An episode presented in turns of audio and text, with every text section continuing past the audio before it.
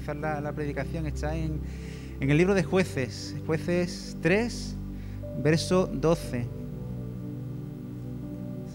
Si, me acompañan a, a la lectura.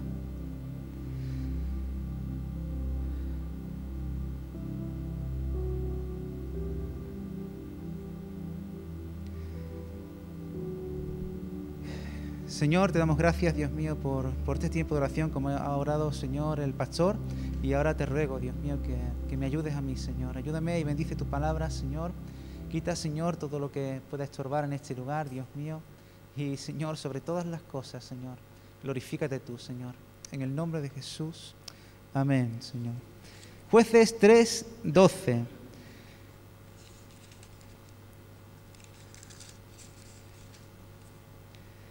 Volvieron los hijos de Israel a hacer lo malo ante los ojos de Jehová. Y, Jehová fortaleció a Eglón, rey de Moab, contra Israel, por cuanto habían hecho lo malo ante los ojos de Jehová. Este, este juntó consigo a los hijos de Amón y de Amalek, y vino e hirió a Israel y tomó la ciudad de las palmeras. Y sirvieron los hijos de Israel a Eglón, rey de los moabitas, 18 años. Y clamaron los hijos de Israel a, a Jehová, y Jehová les levantó un libertador, a Ahod, hijo de, de Gera, benjamita, el cual era zurdo. Y los hijos de Israel enviaron con él un presente a Eglón, rey de Moab. Y Ahod se había hecho un puñal de, de dos filos, de un codo de largo, y se lo ciñó debajo de sus vestidos a su lado derecho. Y entregó el presente a Eglón, rey de, Moab, y era Eglón hombre muy grueso. Y luego que hubo eh, entrado el, entregado el presente, despidió a la gente que lo había traído. Mas él se volvió desde los ídolos que están en Gilgal y dijo, Rey, una palabra secreta tengo que decirte. Él entonces dijo, Calla. Y, salí- y salieron de delante de él todos los que eh, con él estaban. Y se le acercó a Od, estando él sentado solo en- en su sala de verano. Y Ahod dijo, tengo palabra de Dios para ti. Él entonces se levantó de la silla. Entonces alargó a Ahod su mano izquierda y tomó el puñal de su lado de- derecho y se lo metió por el vientre. De tal manera que la empuñadura entró también tras la hoja y la gordura cubrió la hoja, porque no sacó el puñal de su vientre y salió el estiércol. Y salió Ahod al corredor y cerró tras sí las puertas de la sala y, las aseguró con, con el cerrojo. Hasta aquí vamos a, a estar leyendo. Eh, el libro de los jueces tiene eh, una particularidad, ¿no? Y es que eh, en este libro, eh, si tú lo vas leyendo, ¿no? Es como que la historia se va repitiendo, ¿no? La historia se repite, ¿no? Eh, el pueblo de Israel, por, por- por- por sus, malas, eh, por sus malos caminos, siempre tendía a, a pecar contra Dios, a alejarse de Dios. Luego se arrepentía, clamaban a Dios, Dios los salvaba y, tenían un tiempo de bonanza, ¿no? Y después del tiempo de bonanza volvían otra vez a pecar, Dios los, los abandonaba y después volvían a arrepentirse, se volvían a Dios y entonces eh, Dios los salvaba y tenían ese tiempo de bonanza, ¿no? Siempre la misma historia, parecían que como si estuvieran en un bucle, ¿no? Tú empiezas a leer el libro y siempre están igual, ¿no? Parece aquello una centrifu- centrifugadora, siempre dando vueltas, ¿no? Empieza, empie- eh, eh, siempre se repite, ¿no? La misma historia, parece la canción esta famosa de, Nino, Bravo, ¿no? Y al igual que, que, bueno, eh, lo que vemos aquí en esta, en esta historia es que la historia se repite, ¿verdad? Y es también algo que, que muestra, eh, muestra lo- también lo que hay en la vida de- del creyente, ¿verdad? En la vida de- de- de nosotros. Que también eh, en nuestro diario vivir vamos repitiendo siempre las mismas cosas, ¿no? Nos muestra el corazón humano, muestra lo que hay en nosotros, ¿no? Que vamos siempre repitiendo lo mismo, ¿no? Caemos, nos arrepentimos, volvemos a Dios, eh, Dios nos levanta, tenemos un tiempo de bonanza y esa es la vida del creyente, ¿no? Esa es la lucha diaria que eh, tenemos los, los creyentes, ¿verdad? Y, y no solo eh, esto es lo que, lo que pasaba en este tiempo de jueces, ¿no? Sino que en el texto que hemos leído, no solo me llama la atención esto, ¿no? Que siempre se repetía la misma historia, sino que eh, siempre luchaban contra los mismos enemigos que eh, habían batallado en el pasado. ¿no? Si leemos en este, en este texto que hemos, que hemos leído, en, en el capítulo 3, vemos cómo dice que Dios reforzó de nuevo a Moab, ¿no? un enemigo que ya habían derrotado por medio de Josué, tanto a Moab como a Amelé, como a, Amón. Ellos lo habían vencido en el tiempo de Josué, pero otra vez Dios eh, había permitido que este pueblo se reforzara y que eh, volvieran a oprimir a ese pueblo, ¿no? Y, parece como que, de vuelta, ¿no? Ellos tienen que pelear de nuevo con los mismos enemigos que eh, habían ya derrotado, ¿no? Y en, este año, eh, está siendo un año bastante difícil para mí, y, sobre todo estoy dándome cuenta de que, de que estoy luchando con cosas que en mi pasado ya había vencido, ¿no? Y, y se repite siempre la misma historia, ¿no?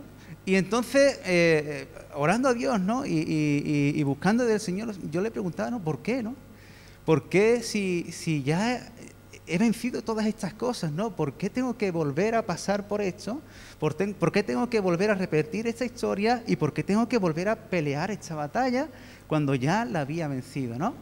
Y, en, este, eh, en este libro, eh, a través de este pasaje, como que, que Dios me, da eh, algunos principios, algunos consejos, algunos elementos, ¿no? Que, que, me sirven para poder responder a esta pregunta pero también para ayudarme en este tiempo, ¿no?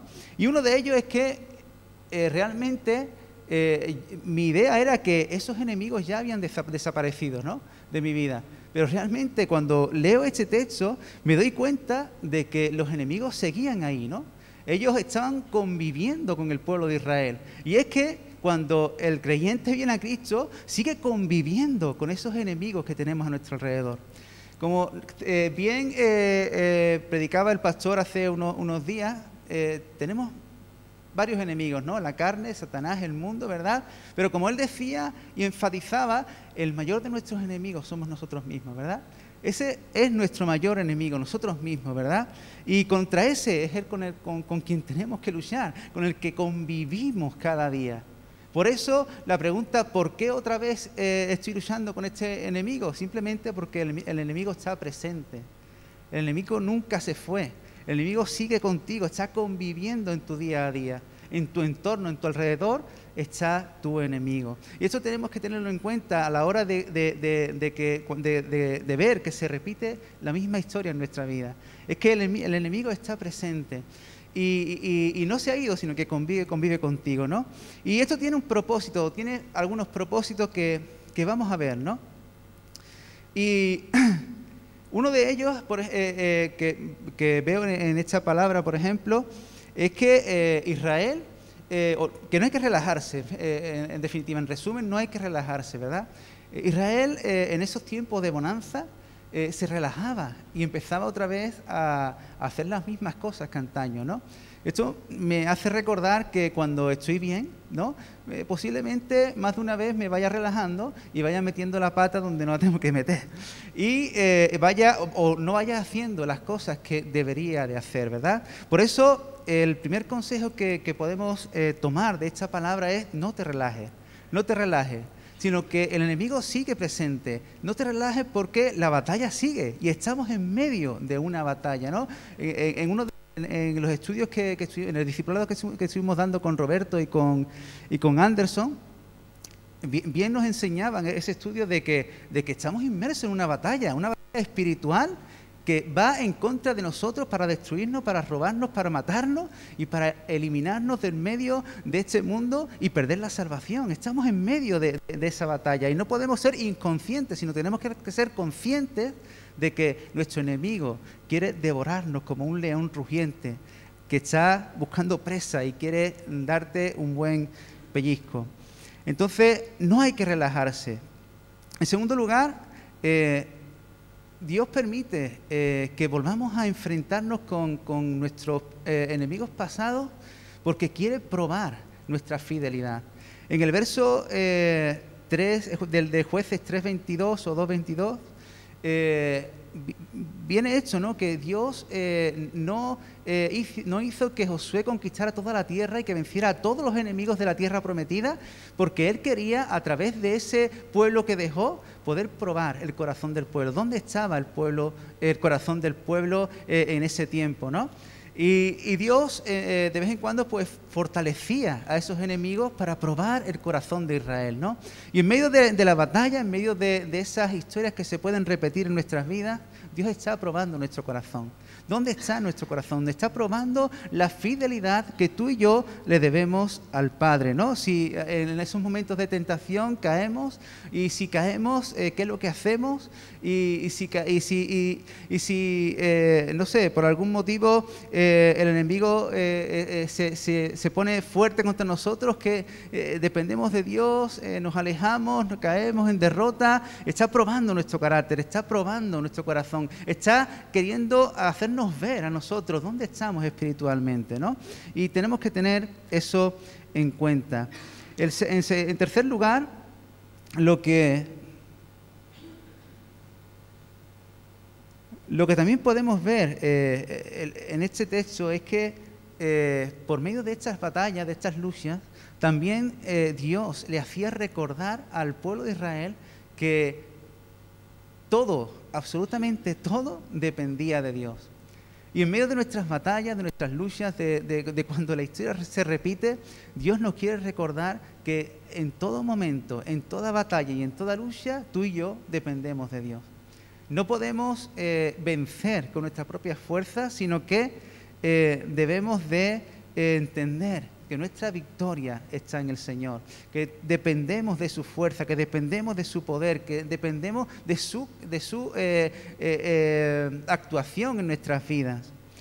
Y en cuarto lugar, también quiero destacar que, Dios hace estas cosas y que permite que volvamos a enfrentarnos contra nuestros viejos enemigos, porque Él quiere darnos eh, nuevas capacidades para poder seguir adelante con nuestra vida cristiana. Eh, en el verso de jueces 23, eh, 2.23, dice algo muy interesante que, que dice, a ver si lo encuentro.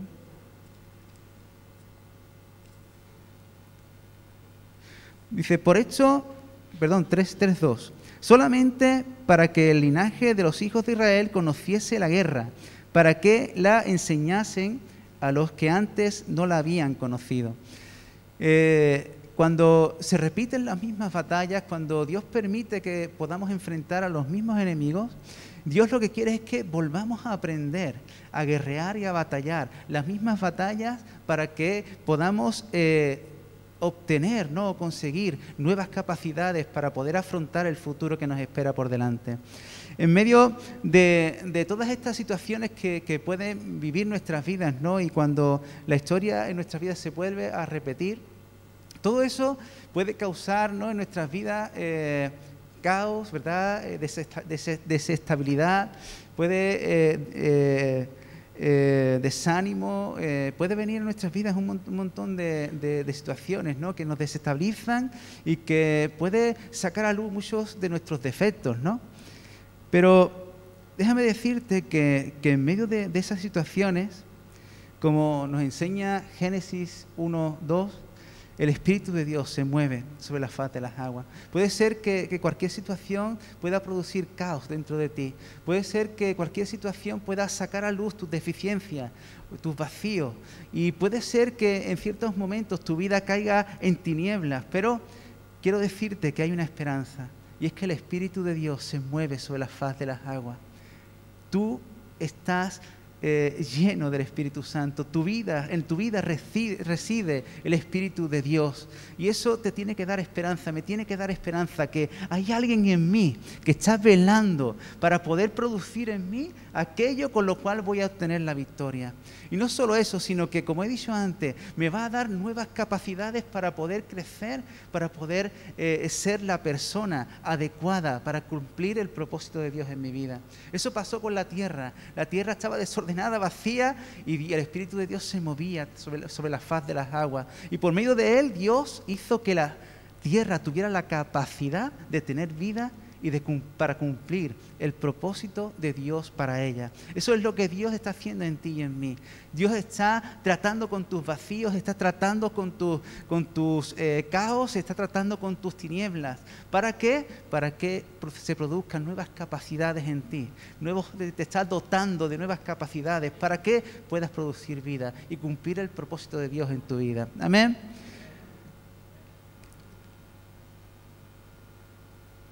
Hay algo que, ya estoy terminando, también me llama mucho eh, la atención en este texto.